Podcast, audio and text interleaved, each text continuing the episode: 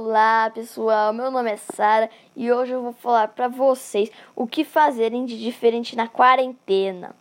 E a primeira dica é ter mais acesso à natureza, visitando parques, zoológicos ou safaris, ou algo que envolva a natureza, porque a natureza, ela nos acalma.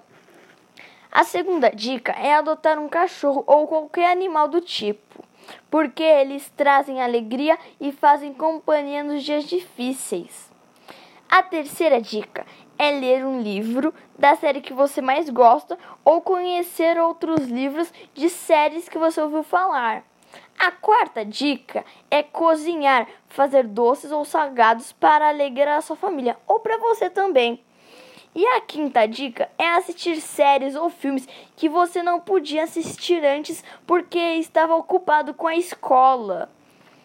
E a quinta dica, não, é a sexta, desculpa aí pessoal.